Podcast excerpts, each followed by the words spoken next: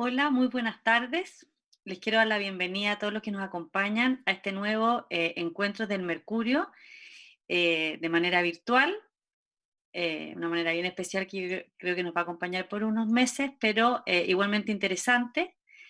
y voy a comenzar inmediatamente con la presentación de esta charla de esta tarde. cuando se sentó a escribir este libro, La Revolución del Malestar, era noviembre del año pasado lo terminó en enero de este año, y Chile recién trataba de entender qué es lo que había pasado a partir del 18 de octubre de 2019. Y Gonzalo, Gonzalo Rojas May, que dice tener un doctorado en dictaduras, pues vivió en la Cuba de Fidel, la China de Mao, en la RDA de Honecker y en el Chile del general Pinochet, se sentó, como muchos, a reflexionar. Quizás porque, como escribe en su prólogo, la, posibilidad de que se esté incubando entre nosotros en nombre de la dignidad, la equidad o la defensa de determinados principios económicos y políticos, una solución populista me parece cada vez más probable. Pero su libro es mucho más que un análisis político o social. Gonzalo Rojas May es psicólogo, consultor, lingüista y artista visual, magíster en, en psicolingüística psicoanálisis y psicología clínica. Me gustaría agregar que también es hijo del poeta y premio nacional Gonzalo Rojas. Y es de esa formación, desde esa formación, que mira lo que pasó, lo que está pasando y lo que viene en Chile. Multifactorialmente. Tiempos de precariedad cívica y psíquica, dice la bajada del título de su libro. Y es lo que hablaremos hoy en esta charla. Pero hay aspectos que abren otro abanico de preguntas. La paz social no se logra solo con cifras macro, escribe Rojas, sino que la obtienen las sociedades en que la mayoría se siente parte de un proyecto mayor. Es por ello que las tragedias son tan funcionales. Esa frase suena bien profética porque ahora estamos con el coronavirus, ¿cierto? En este escenario, estas reflexiones de Gonzalo Rojas May suenan muy provocativas para abrir este debate. Para hacerse cargo de algunas de estas ideas y aportar con su punto de vista, está aquí también Jorge Navarrete. Jorge es abogado, máster en Derechos Fundamentales, sin domicilio político desde que dejó la democracia cristiana en 2013. Trabajó en los gobiernos de Frey y Lagos y hoy sus análisis son muy requeridos por los medios de comunicación, donde ha sido columnista y panelista de varios, seguramente muchos de ustedes lo oyen en la radio en las mañanas. Diría que consenso en que Pirincho, como le dicen sus amigos, es un hombre de diálogo que defiende sus posiciones con fuerza y que no solo se opone a los adversarios, sino también a su propia manada, como dice Gonzalo Rojo May, con agudeza, coraje y mucho sentido del humor. Bueno, con estas presentaciones abro inmediatamente la conversación para eh, hablar sobre este tan interesante libro. Quería partir preguntándole a Gonzalo, eh, una de las cosas que llama la atención en tu libro, Gonzalo, es la identificación de ciertas palabras. Tú eres lingüista, además. Envidia, hablas, dices tú, además de malestar, con toda claridad. Hablas de la envidia, en vez de ciudadanos, hablas de consumidores frustrados, hablas de analfabetismo moral, cuerpo emocional y no social. Entonces quería preguntarte primero si tú buscaste en cierto modo como desenmascarar los discursos construidos, como tan clichés a veces, en torno a la crisis social y acercarte al tema con más honestidad intelectual. Hola, hola, buenas tardes. Muchas gracias primero que nada por, por esta oportunidad. Eh, sí, bueno, efectivamente, lo que yo eh, traté de hacer con el libro fueron varias cosas. Por un lado, traté de, intentar traducir lo que nos estaba pasando y de dónde veníamos y por qué había ocurrido lo que, lo que estábamos viviendo. Y, para eso lo que traté de hacer fue echar mano, desde luego, a la experiencia que yo tenía y a lo que yo venía vivenciando desde hacía un buen tiempo, ¿ah? no, no desde octubre del año pasado, tanto en mi rol como psicólogo clínico, como consultor, como ciudadano, como persona, en definitiva, con respecto a un creciente malestar y un creciente desasosiego que yo veía en mi entorno eh, permanentemente. Y para eso lo que intenté hacer fue tratar de sincerar eh, de algún modo eh, la manera en que los chilenos y los ciudadanos abordamos nuestros problemas. Yo en el libro una de las cosas que planteo es que desde mi punto de vista Chile es un país, al igual que casi toda Latinoamérica o toda Latinoamérica, es un país que eh, se administra, pero no se piensa. ¿no? Nosotros administramos problemas, administramos crisis, pero rara vez planificamos, rara vez pensamos, hay poca capacidad reflexiva, no está nuestro ADN, no está nuestra educación. Y para eso me, me hizo sentido echar mano a ciertas palabras y a ciertas nociones. Y efectivamente, eh, plantear, eh, tal vez de una manera provocadora ¿ah? o provocativa, no en términos de, provocar eh, para molestar a alguien, sino que más bien para invitar al debate, para invitar a la reflexión y tratar, como tú bien dices, Paula, de desenmascarar o desentrañar lo que se esconde detrás de ciertas palabras. ¿no? Y, en Chile yo creo que, y esto todos lo sabemos, por ejemplo, el chaqueteo, que es una noción muy chilena, ¿no? el, chaqueteo nacional es un deporte. ¿no? Eh, Chile es un país con una alta intolerancia al éxito del otro, al, al, al, al que al otro le vaya bien. Hay, hay, hay, un malestar crónico en eso. Eh, recuerdo hace unos años atrás, eh, fue, el, eh, el, centenario de mi padre, ¿no? Entonces hicieron distintas actividades a lo largo del mundo, en muchos países, y eh, yo estaba en, en, España en un seminario que se hizo durante varios días en, en una universidad en el norte de España, en Santander, y eh, habían invitado ahí a distintos panelistas de distintos lugares del mundo. Entonces estaba Adriana Valdés, la actual eh, presidenta de la Academia Chilena de la Lengua, y una persona del público le preguntó, en el momento de las preguntas, Adriana, ¿por qué en Chile permanentemente existe estas rivalidades entre, entre, entre, poetas, entre escritores, ¿no? Huidobro y Neruda, de Roca, Rojas, Parra. ¿Cuál, es la explicación? ¿Por qué ustedes funcionan en esa lógica? ¿no? ¿Por qué, de alguna manera siempre tiene que haber como eh, mm. alguien que manda, ¿no? Y, Adriana dio una respuesta que yo utilizo en el libro y, quiero darle las gracias en eso y con eso redondeo la pregunta, que la encontré notable, dijo. Algo así como, Chile, el problema de Chile es la geografía, es un, eh, es un país tan largo que el problema es que no cabemos uno al lado del otro. Mm. Entonces tendemos a ponernos siempre en fila, uno en primero, segundo, tercer y cuarto lugar. Y como no cabemos uno al lado del otro, pareciera que nos vamos pegando codazos para indistintamente apretarnos contra la cordillera o caernos hacia el mar y no somos capaces de entender que cabemos todos. Y eso fue lo que, una de las cosas que traté de hacer en el libro, de, desenmascararnos, explicarnos e invitarnos a que nos demos cuenta que cabemos todos. Jorge, el libro se hace cargo de un aspecto personal, por llamarlo de alguna manera. Dice que nunca habíamos tenido tanta abundancia, pero que nunca habíamos estado tan perdidos y sobre todo tan malhumorados. Habla que la crisis no es solo por las promesas incumplidas del modelo, sino el malestar se estaba incubando en las casas, que era un malestar puertas adentro, en las nuevas expectativas, en las relaciones de pareja, hasta de amistad. Habla del consumo antidepresivo, de nuestra manera incluso de ver la fidelidad, eh, ¿Tú podrías un poco recoger este aspecto como, como el libro que combina lo público con lo privado y, contarnos qué es lo que te pareció más llamativo de eso? Bueno, primero que nada, muchas gracias por la invitación a Emol, eh, a la Paula y especialmente a Gonzalo, porque la verdad es que me vi muy gratamente sorprendido por, eh, por, este libro, un libro que a diferencia de otros tantos que hemos leído en los últimos meses, es un libro poco pretencioso, es un libro sobrio, eh, corto, entretenido y fácil de leer, eh, y no por eso poco profundo. cada capítulo es como un mini bosque. en el cual hay árboles, hay ramas, hay hojas, y podríamos largamente discutir párrafos precisos del libro durante mucho rato, pero creo que además un libro que cumple una función bien especial porque cuando uno tiene solo un martillo, cree que todos sus problemas son clavos. Y hace un buen rato venimos leyendo cosas que se intentan reconducir hacia una sola explicación, sea política, económica, filosófica.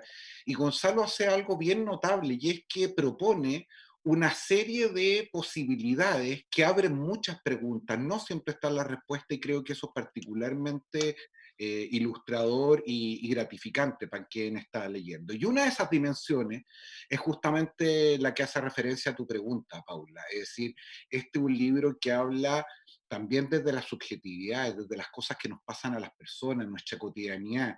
Y más de alguna vez, demasiadas veces diría yo, desgraciadamente, me vi reflejado en algunas cosas que plantea el libro, en nuestras conductas, en nuestras maneras de reaccionar, en fin. Y así como se dice que las personas o tienen los gobiernos que se merecen, yo creo que en algún sentido también las crisis son una proyección de lo que somos los individuos. Eh, en nuestro comportamiento más local, pero también nuestro comportamiento más masivo. Y hay tres cosas de, esta, de estos aspectos subjetivos que en el libro a mí particularmente me llamaron la atención. La primera, que trata muy tempranamente Gonzalo y que tiene que ver con la ausencia de bordes, con cómo se han eh, diluido las fronteras. Yo, para decirlo en términos menos poéticos y más pedestres, diría las condiciones de satisfacción. Y, por lo mismo, eh, cómo nos enfrentamos en general a personas que no nos satisfacemos con nada. Y quizás por lo mismo no somos capaces de satisfacer eh, a otros. Y, eso genera evidentemente una permanente frustración y, un profundo malestar. Una segunda cosa que me llama la atención de, este aspecto más subjetivo que tiene que ver con pensarnos a nosotros, es como frente a esta frustración y a este malestar devenimos rápidamente en dos comportamientos. Dos comportamientos que además después se masifican y se hacen colectivos. Uno de ellos tiene que ver con la evasión, eh, con la evasión, con las drogas, con el alcohol, con los fármacos, con el trabajo, eh, eh, incluso con la generalización en nuestra crítica, como plantea muy bien Gonzalo, pero también en la victimización. Nunca somos responsables de nada, somos como una suerte de inimputables, siempre es culpa del otro, como muchas veces dicen mis hijas, me saqué un 7 y me pusieron eh, un 4, y por lo tanto la ausencia completa de deberes. Reclamamos de manera significativa y permanente derechos, pero parece que no entendemos que no solo va a ser parte de la sociedad, sino que va a ser parte de una comunidad, de una familia. Hay deberes, hay obligaciones que debemos cumplir. Y lo tercero, y para terminar, es que me dejó bien impresionado esta idea de cómo personas dañadas pueden también dañar a su sociedad. O cómo si nos infligimos daño nosotros, somos también capaces colectivamente como sociedad de hacernos mucho daño y, sin ni una misericordia y sin ni una piedad. Y yo creo que parte de lo que vimos a partir del 18 de octubre tiene que ver con eso.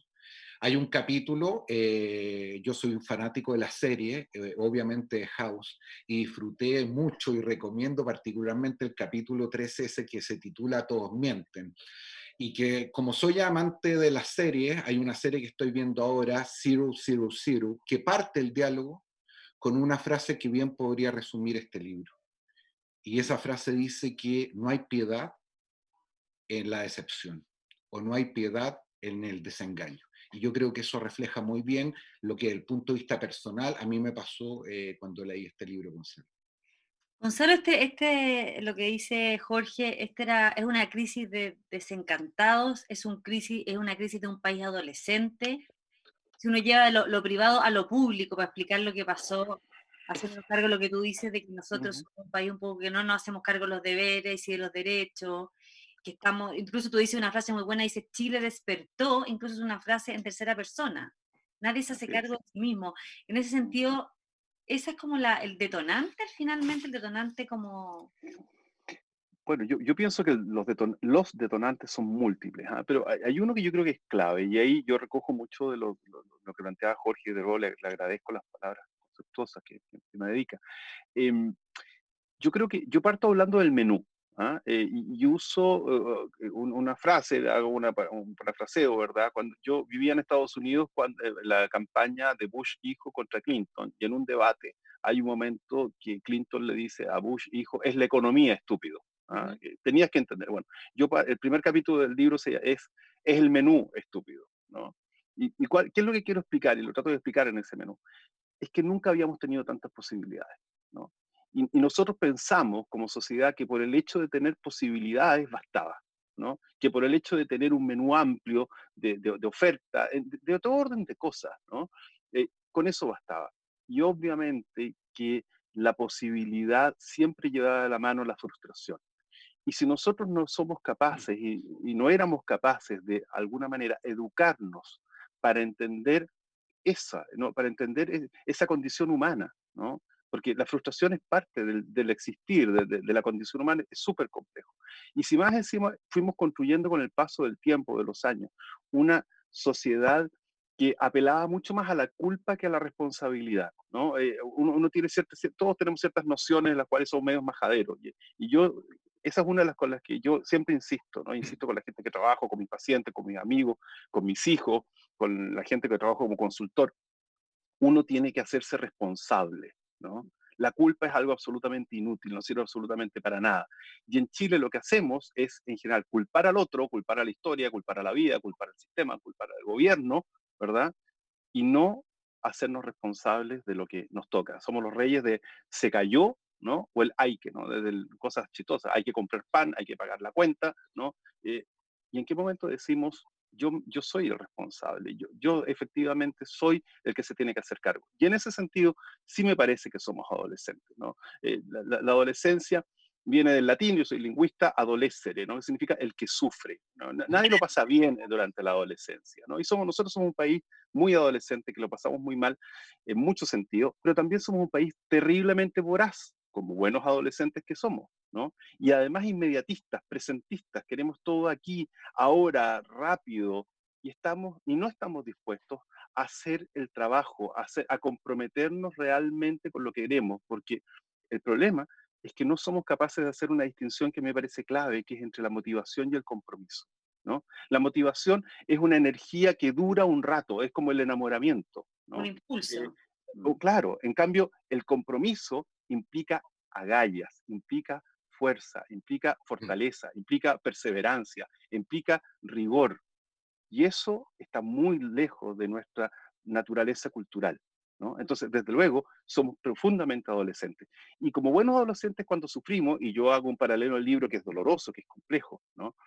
que es lo que a mí me parece que ocurrió en buena medida con la destrucción de la cual fuimos testigos a partir del 18 de octubre. Así como hay adolescentes que se mutilan, se cortan, se hieren cuando están deprimidos, cuando están angustiados, cuando lo pasan mal, desafortunadamente nosotros como sociedad terminamos haciendo lo mismo. Una sociedad que se permite, sea por agentes del Estado o por ciudadanos que están eh, manifestándose, quemar colegios, destruir liceos, quemar museos, ¿verdad? Destruir bibliotecas públicas. Eso es inconcebible desde ningún punto de vista. Y ningún país adulto, maduro, es capaz o debería, debería tolerar algo como eso. Entonces, en ese sentido, sí me parece que tenemos comportamientos profundamente adolescentes, autodestructivos y voraces. Jorge, eh, en el libro es una, afirmación que dice que Chile es un país donde no se piensa, solo se administra. ¿Tú estás de acuerdo con eso? Te quería preguntar. Y si la derecha hubiera llevado eso a la economía, eh, ¿cuál sería el pecado de la centroizquierda? Ay, los pecados de la centroizquierda, uno de mis temas favoritos. Eh, yo creo que sobre todo a partir de la lectura del libro, hay ciertas cosas que, que a lo menos en lo personal yo he ido reafirmando. Y, y de cara al principal pecado de la centroizquierda, el que a mí me duele más como parte de esa familia, eh, creo que básicamente la devaluación de la política. Esto es una cuestión que uno podría reprocharle a distintos sectores políticos, pero la derecha nunca ha tenido una aproximación muy fácil ni muy íntima, no solamente en Chile, sino que en el mundo a la política, a diferencia de quienes nos sentimos parte de ese sector que no creemos que las sociedades sean construcciones naturales donde la miseria, la desigualdad y la injusticia sean un destino ineludible. Por el contrario, creemos que son construcciones colectivas y por lo tanto que se pueden modificar mediante el esfuerzo de muchos, especialmente teniendo presente la situación que viven personas eh, especialmente injustas. Y eso consiste la política. Yo cuando leo el libro eh, de Gonzalo, vuelvo a reafirmar eh, ciertas cosas que, que, siento dolorosas para mi sector de cómo se ha ido devaluando la política en básicamente tres ámbitos. Primero, respecto de los fines. Lo decía recién Gonzalo hace un rato, la ausencia de conocimiento. Eh, y cómo eh, hemos separado completamente el conocimiento de la política. Cuando el conocimiento sin política es un conocimiento vacío, pero cuando la política no tiene conocimiento es una política ciega. Y de ahí es fácil transitar de la voluntad al voluntarismo, de la persistencia a la porfía y de la popularidad al populismo.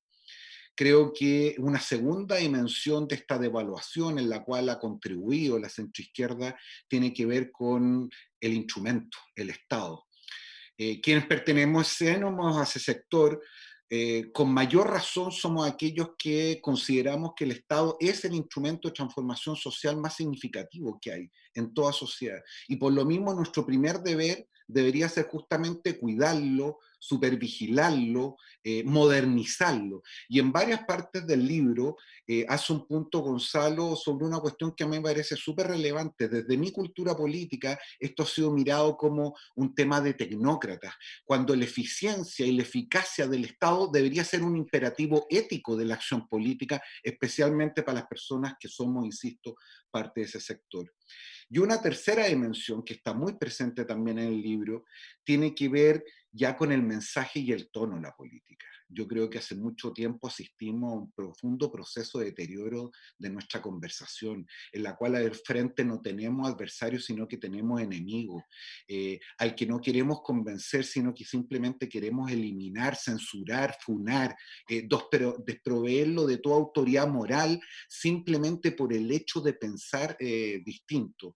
Y desde esa perspectiva, creo que hay un sector de la izquierda particularmente que se ha puesto particularmente intolerante eh, y poniendo sobre la mesa una suerte de superioridad moral eh, que no solamente no se condice con la historia, sino que no se condice con la memoria de la centroizquierda, con todas las diferencias entre historia y memoria que hace el mismo Gonzalo en este libro. Y por lo tanto, desde esa perspectiva, creo yo, eh, siento que eh, no siendo culpables, pero sí siendo responsables, en otra importante distinción que hace Gonzalo, aquí la centroizquierda tiene un pecado fundamental. Gonzalo, hablando, tomando el tema de la, de la memoria que dice Jorge, ¿qué relación tiene en eso, en, el olvido, con esta crisis? Porque tú hablas de, dice, el deber de la memoria de una sociedad es inherente a la democracia, y aquí uno ve una, una, como ganas de, de, ciertos sectores tal vez de escribir de nuevo, la historia, que no es lo mismo que la memoria. ¿Qué tiene que ver eso con la crisis? Bueno, eh, el, problema, creo yo, eh, radica en, este ámbito, en una suerte de, de frivolidad, ¿no? de liviandad. Eh, a mí me parece que como, como sociedad hemos, de alguna manera, reducido el, el espacio de la memoria y la, y la responsabilidad con la historia, vale decir, la responsabilidad con nosotros mismos. Eh, nosotros, como, insisto, yo creo que Chile, durante mucho rato fuimos bien soberbios, ¿ah? creíamos que no éramos latinoamericanos y somos, desde luego, profundamente latinoamericanos. ¿ah? Y, nosotros tenemos ciertos, ciertos vicios, ¿ah? y uno de ellos es crear, o creer, perdón, que cada cuatro, cinco, seis años, no recuerdo, de acuerdo al régimen presidencial o de gobierno que tengamos, ¿verdad? Vamos a reescribir la historia y vamos a refundar el país.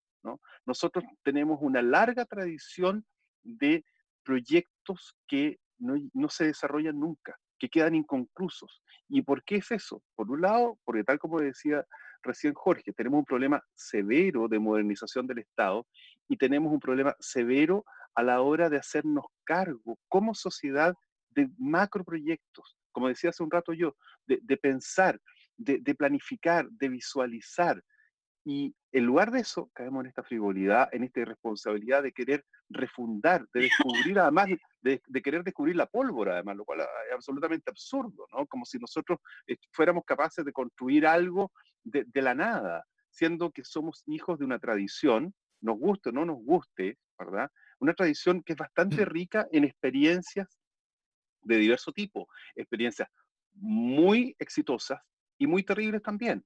Hemos cometido errores y horrores a lo largo de nuestros 500 años de historia, qué duda cabe, ¿no?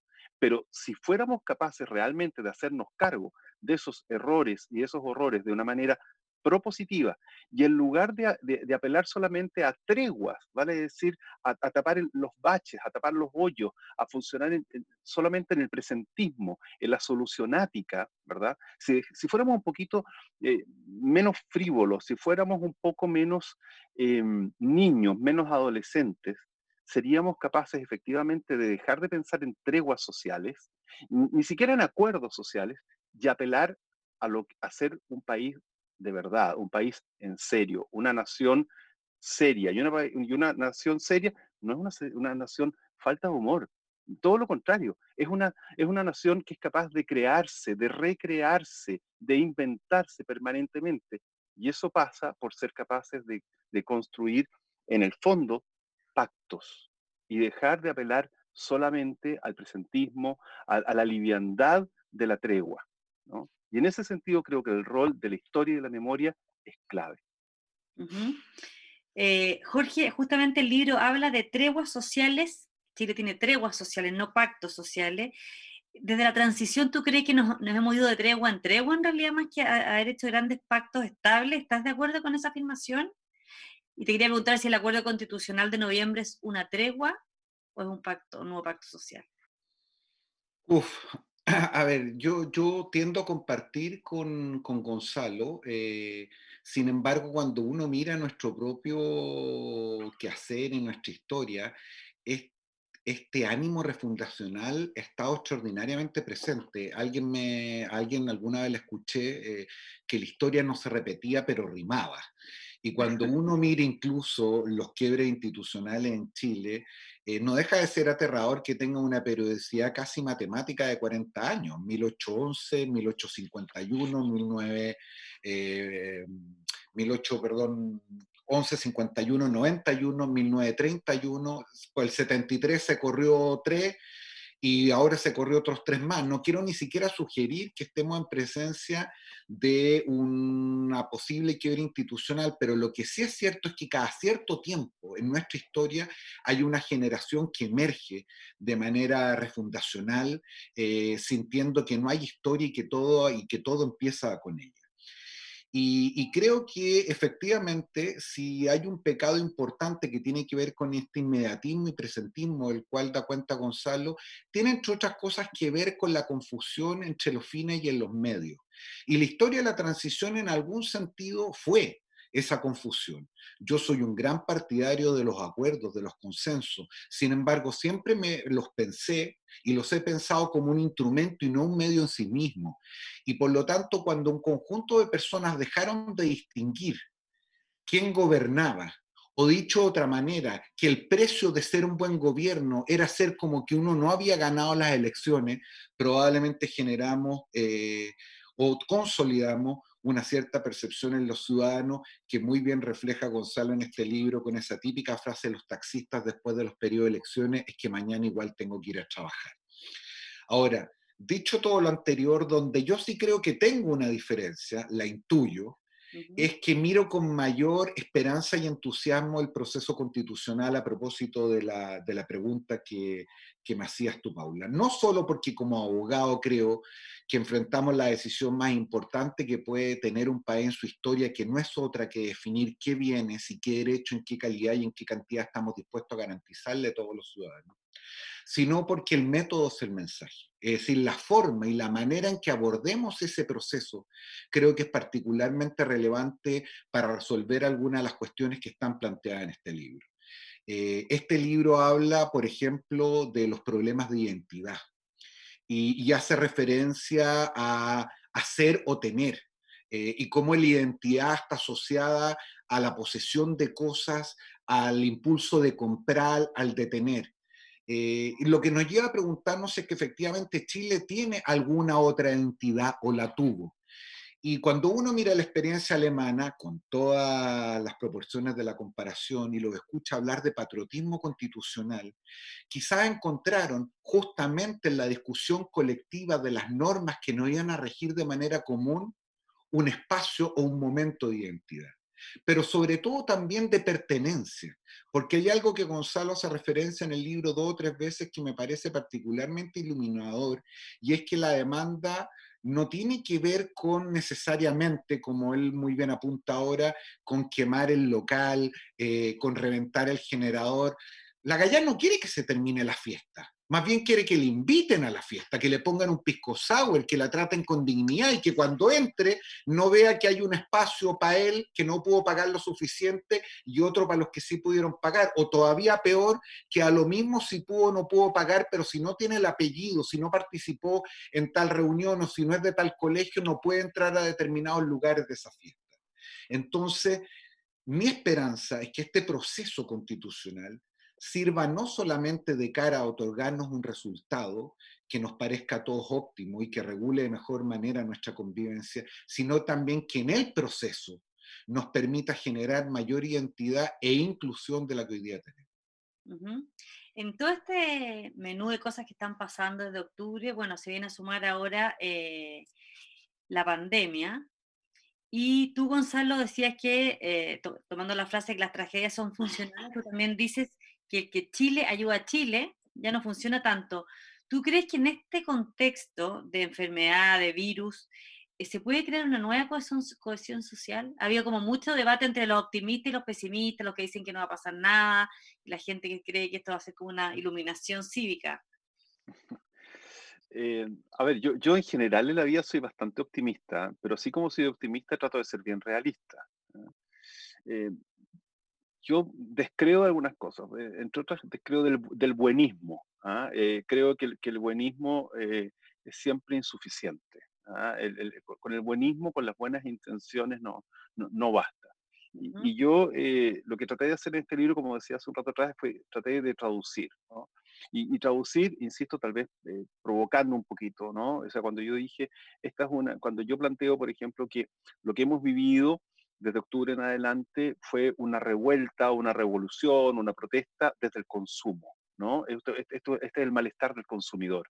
Consumidores que se sienten estafados. Y estafados no por una tienda, no por la colusión de las farmacias o del pollo. Se sienten estafados por la democracia. Se sienten estafados por la democracia liberal. Se, tienen, se sienten estafados porque les presentamos el menú, como decía hace un rato atrás, ¿verdad? Y el menú eh, no es suficiente porque ellos, tal como dijo eh, muy bien Jorge recién, la mayor parte de nosotros queremos estar en la fiesta, queremos el pisco sour, no queremos solamente el menú, queremos poder tocar el menú, disfrutar el menú y que el menú nos llegue absolutamente a todos. El problema está, como decía hace un rato atrás, es que la gente muchas veces no está dispuesta a hacer el trabajo para efectivamente comprometerse y acceder al menú.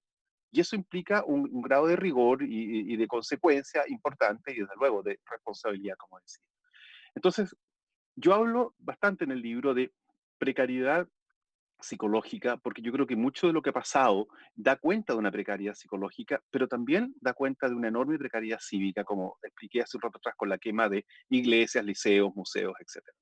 Eh, entonces, cuando tú tienes una, cuando ya veníamos con una precariedad cívica cuando ya veníamos con una precariedad psicológica significativa, cuando de alguna manera teníamos, eh, yo dedico un capítulo incluso a, la a lo que yo llamo la levedad del odio. El odio había entrado a, transformarse en algo como normal, absolutamente normal. Si uno lee las redes sociales en Chile es brutal, ¿no? Con las cosas que se dicen, cómo se dicen, ¿no? El nivel de intolerancia, el nivel de prejuicio, el nivel de arbitrariedad y de irresponsabilidad para dar una opinión. ¿No? Nadie, e, e, tira la piedra y esconde la mano. Entonces, cuando tú tienes precariedad cívica, precariedad psicológica,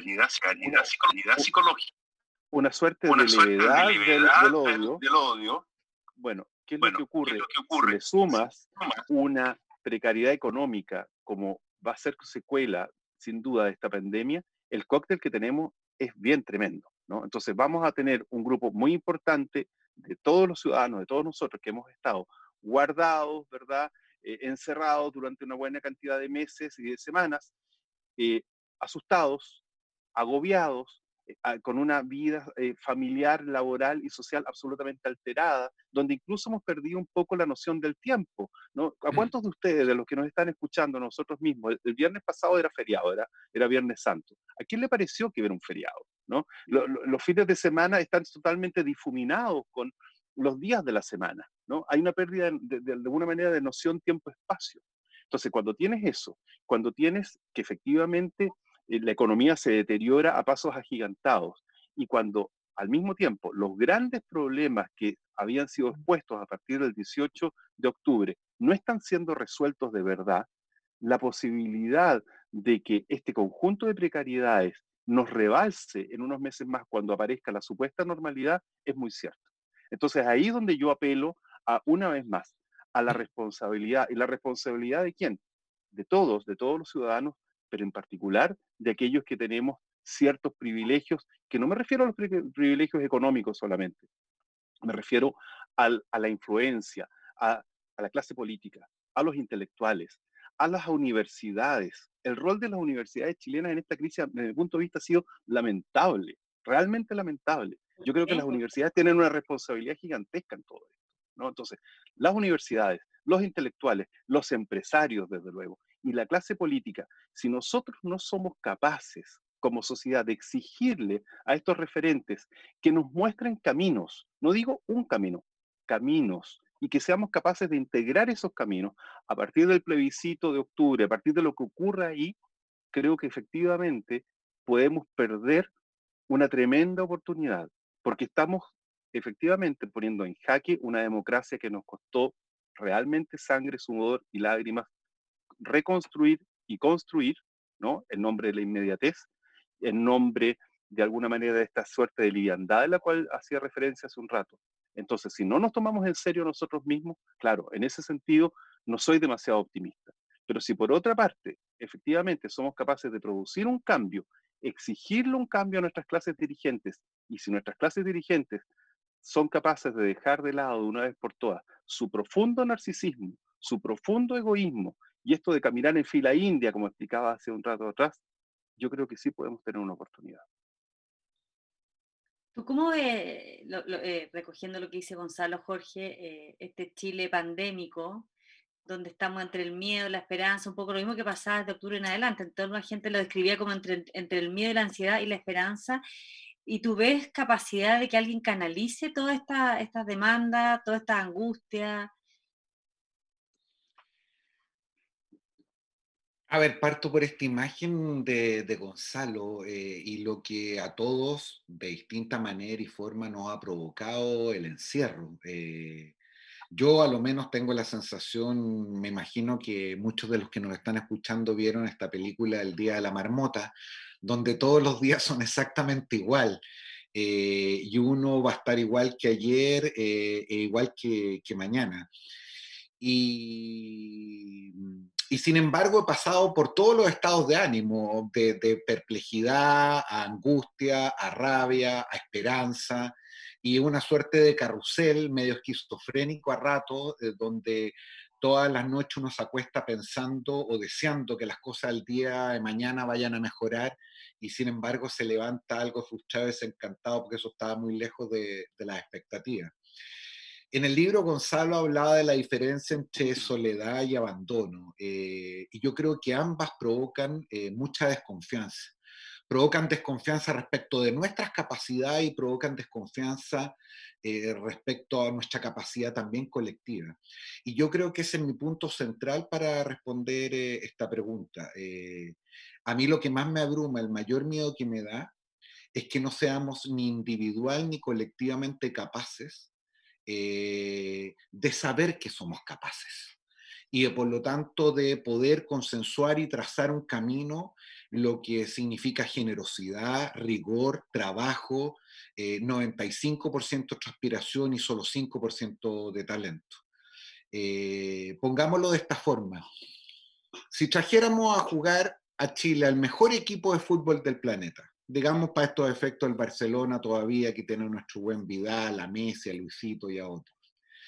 Y lo hiciéramos jugar en una cancha llena de barro, donde nadie sabe cuándo la pelota sale, donde no hay árbitros, no hay reglas, nada, probablemente un elenco de esa envergadura luciría muy poco. Creo que es eso exactamente lo que nos está pasando. Es decir, el espacio donde estamos jugando este partido está profundamente deteriorado. Entonces, cuando hablamos de liderazgo, a propósito de la pregunta de la Paula, tenemos esa peregrina idea de que esto se va a resolver cuando llegue alguien que nos indique el camino. Y creo que incluso si mejorara el elenco sustancialmente, y como decía en el ejemplo, trajéramos al mejor equipo, nuestro problema tiene que ver con la cancha en la cual eh, estamos jugando ese partido. Y eso es mucho más responsabilidad de todos. La política es una cuestión demasiado importante para dejársela solo a los políticos profesionales.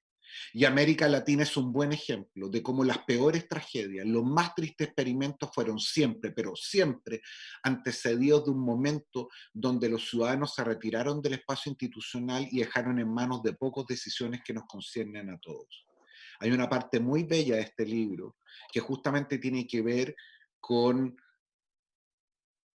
empezar a pensar qué cosas tenemos que hacer nosotros para cambiar y no necesariamente los otros, sean los gobernantes, sean nuestros padres, sean los empresarios, sea quien sea que en algún minuto ha tenido algún nivel de responsabilidad respecto a nuestras vidas.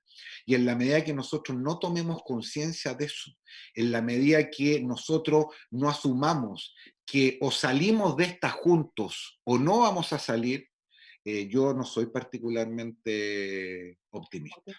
Y menos creo todavía, como le ha pasado a algunos en un entusiasmo, a mi juicio, algo desbordante, que esto nos va a llevar casi invariablemente a un cambio de conductas individual y colectiva que van a ver nacer al hombre nuevo de Hegel en los próximos meses, a una sociedad solidaria, sin envidia, eh, más comunitarista. Me encantaría creerlo, pero desgraciadamente eso no es cierto.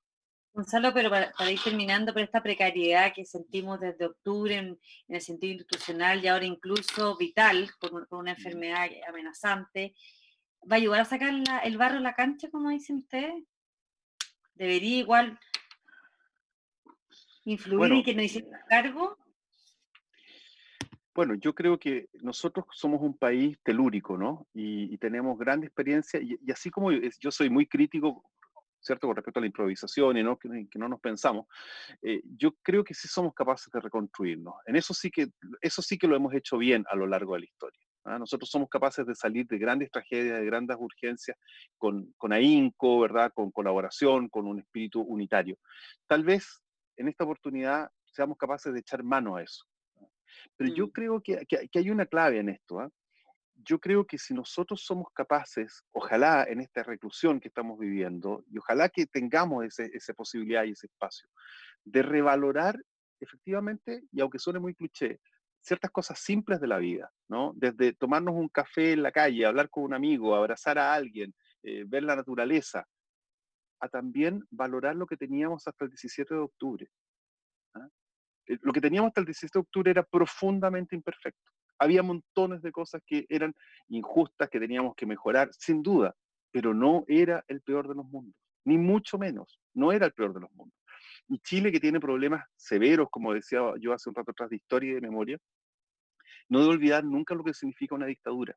Yo, como digo en el prólogo del libro, tengo un doctorado en, eh, dictadura y, me atrevo a decirlo. Yo sé que es hasta provocador, hay gente que le molesta porque pongo en la misma igualdad, en el mismo plano, eh, dictaduras de, signo político muy distinto, muy diverso. Pero debido a lo que me tocó vivir, como, como, como dijo mi padre, ¿verdad? Que fue diplomático, ¿verdad? Yo viví en la China de Mao, conocí a Zhou Enlai, eh, conocí a Haile Selassie, conocí a Brezhnev, conocí a Fidel. ¿no? Viví en la Alemania de Honecker, viví en la dictadura de Pinochet.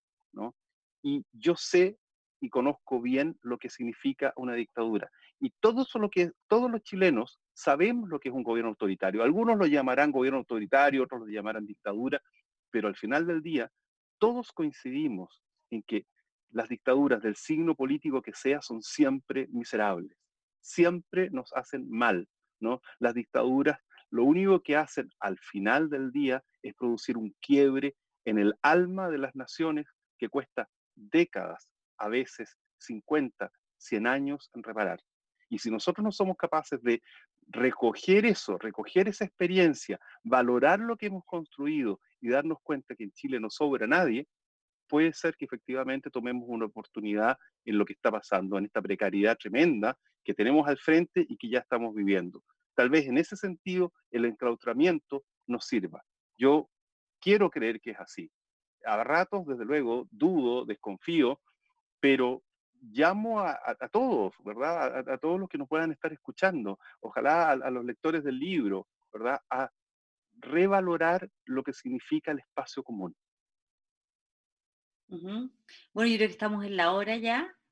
Tenemos para conversar una hora más, pero para eso está el libro eh, que está a la venta en el Club de Lectores, lo pueden comprar online. Y bueno, y me queda solo agradecer a nuestros dos invitados, a Gonzalo Rojas May y a Jorge Navarrete, y invitarlos a, todos los que nos escuchan a las próximas charlas. El próximo miércoles estará Carlos Peña, entrevistado por Soledad Vial. Después viene Neva Milicic y Sebastián Edwards. Muchas gracias, que estén muy bien. Hasta luego. Hasta luego, muchas gracias.